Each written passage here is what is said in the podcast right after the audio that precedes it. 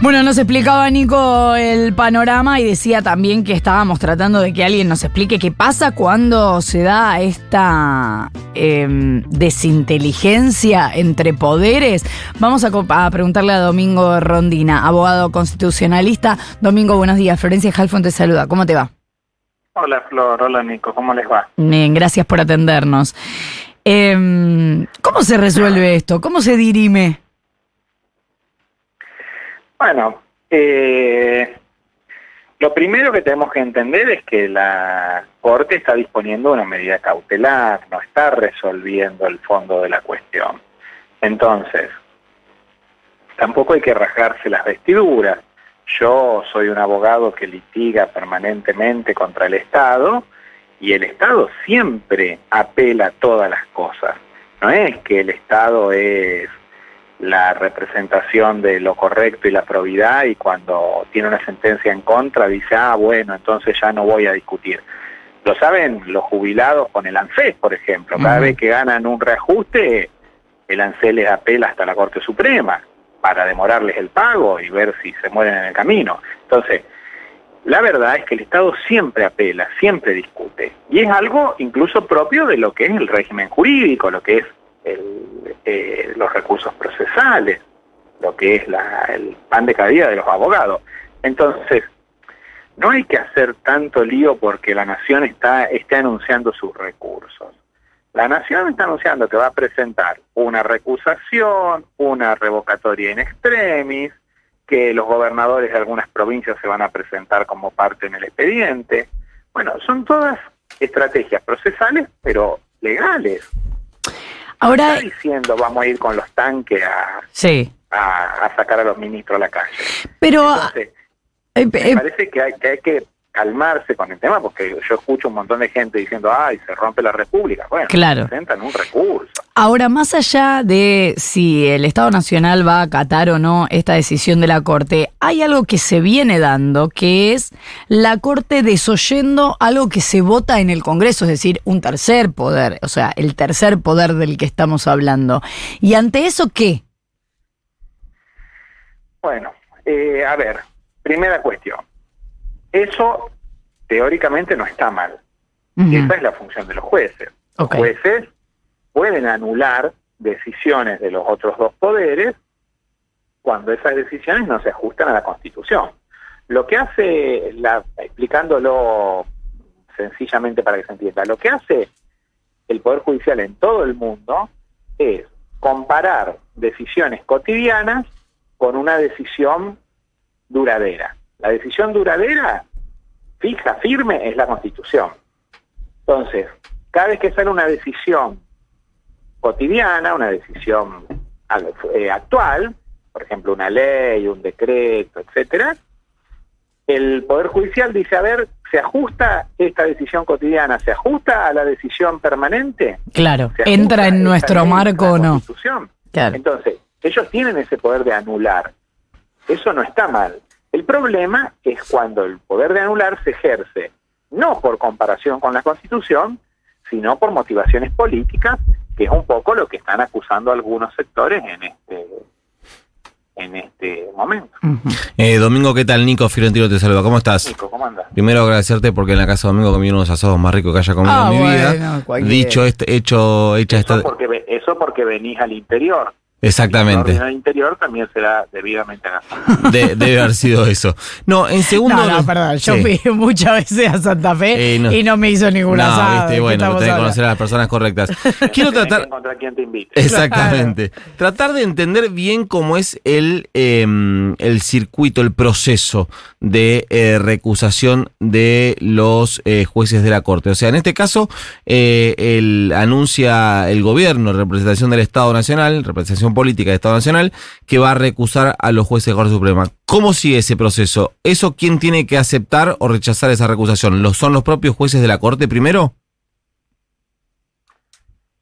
Exactamente. Siempre la recusación la resuelve el mismo juez recusado. Ajá. ¿Y si la Corte rechazase esa recusación? Bueno, en principio, como es la corte, se Sí. termina ahí el tema. Sí. Siempre las recusaciones deben ser deben ser, si son rechazadas por el recusado, deben ser revisadas por alguien. Claro. Esto con, eh, suponete, vos rechazás al, vos recusás al juez de primera instancia. Él dice, no, yo no, no, no tienen por qué recusarme, no hay motivos. Vos le pedís a la Cámara, fíjese a ver si tengo o no motivo para pedir que sea parte del Sí, juez eso está claro lo que pasó, por ejemplo, con la jueza Capuchetti en el caso del atentado, que la, la Cámara rechazó la recusación. Sí, Entonces, eh, cuando eso ocurre con la Corte, sí. la posibilidad de revisión está en un segundo tribunal hecho por conjueces. ¿eh? Sí. Eso es lo que corresponde en estos casos. Que los elige quién. Eh, se sortean todos los años, hay listas que ya están predeterminadas a quienes les toca y se sortean para cada caso, de, una, de esa lista se sortea a quienes les toca esta vez. Perfecto. Entonces, esa decisión debería ser revisada por un tribunal compuesto por conjueces, porque no hay un tribunal ya constituido que sea superior a la Corte. Lo que pasa es que honestamente me parece que la recusación que plantea el gobierno es totalmente incorrecta, porque vos no recusás por, por la decisión pasada, vos recusás por algún problema anterior. Y si había algún problema anterior con los ministros, ya estaba de antes que empiece el juicio. O sea, no se, no se recusa por un fallo.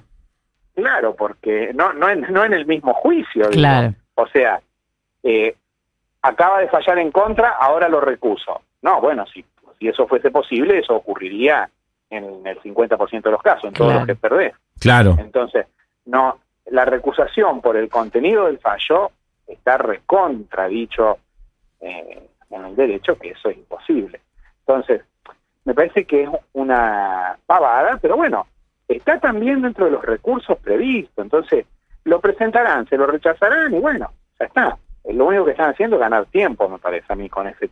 Igual con la revocatoria in extremis. Eso, La revocatoria in extremis es un invento que no, no está en la ley. No es que lo inventó ahora el gobierno, lo inventó, no quiero decir el nombre, pero lo inventó un procesalista muy conocido y, y se usa en muchas veces en, en el país, pero ¿Qué significa? ¿Nos, nos traducís, eh, Domingo, revocatoria en extremis? ¿Me traducís revocatoria en extremis? revocatoria es un recurso donde vos pedís que el propio tribunal revise su decisión. Sí. ¿Mm? Eso se llama revocatoria o reconsideración, está siempre previsto en todos los, los procesos. Lo que le llaman in extremis es cuando no, no está en la ley, pero hace falta hacerlo igual. Entonces, en este tipo de procesos en que ellos están, no es posible el recurso de revocatoria. Entonces ellos dicen, aunque no existe, yo lo pido igual. Por eso le llaman in extremis, porque es la última oportunidad, la- es imprescindible, por la gravedad del caso, es imprescindible que lo revisen aunque la ley no lo permita, aunque no esté en el Código Procesal. Perfecto. Ahora, Pero esto, es, es medio inventado, pero bueno, también se lo rechazarán. Entonces hay que calmarse. Presentan pavadas, serán rechazadas. Cuando todas las pavadas sean rechazadas, la Corte tiene herramientas para hacer cumplir sus sentencias, cuando quiere hacerlas cumplir. Entonces, bueno, eh, esperar, ya la Corte cuando quede firme, en febrero, qué sé yo, hará lo necesario para que la sentencia ¿Y, se cumpla. y cuál sería en este caso las herramientas que tiene la Corte para hacer eh, cumplir esta sentencia? En este caso, por ejemplo, podría que retener eh, recursos que de los que No, recauda ella la... no puede retener porque ellas no pasan por adelante de ella. Eh, eh, el mecanismo más fácil en estos casos es darle una orden a la a las oficinas que transfieren la plata. Yo no, no conozco bien cómo es la organización esa nacional, pero supongamos a la tesorería, al Banco Nación, al que tiene que transferir, decirle X porcentaje no le transfiera a, a Jefatura de Gabinete del Ministro y transfiérala a Gobierno de Ciudad de Buenos Aires. Entonces le da una orden directa al que lo tiene que hacer. Esa es una manera de- Si no lo hace, esa persona va en cana. Claro, es una manera de, a ver si entiendo, de personalizar, de humanizar la decisión judicial. Claro, son mecanismos de ejecución. La Corte o, el- o cualquier tribunal se mete ya en la finita, digamos. Claro. Dice, bueno, a ver, ¿cómo hacemos para que esto se cumpla? Vos, vos tenés la plata, dásela a tal. ¿Mm?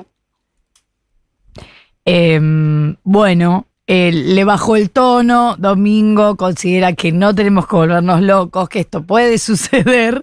Igual, em, aún si todas las objeciones del gobierno y el modo de hacer sus apelaciones fuera solamente un modo de ganar tiempo, eso no quiere decir que no se trate de un fallo político. Nos pasa, ya te digo, nos pasa con los viejitos que, que reclaman una mejor jubilación, ganan el juicio en primera instancia, ganan el juicio en la Cámara y el ANSES sigue apelando hasta la Corte. Ahora, por supuesto que el gobierno sabe eso.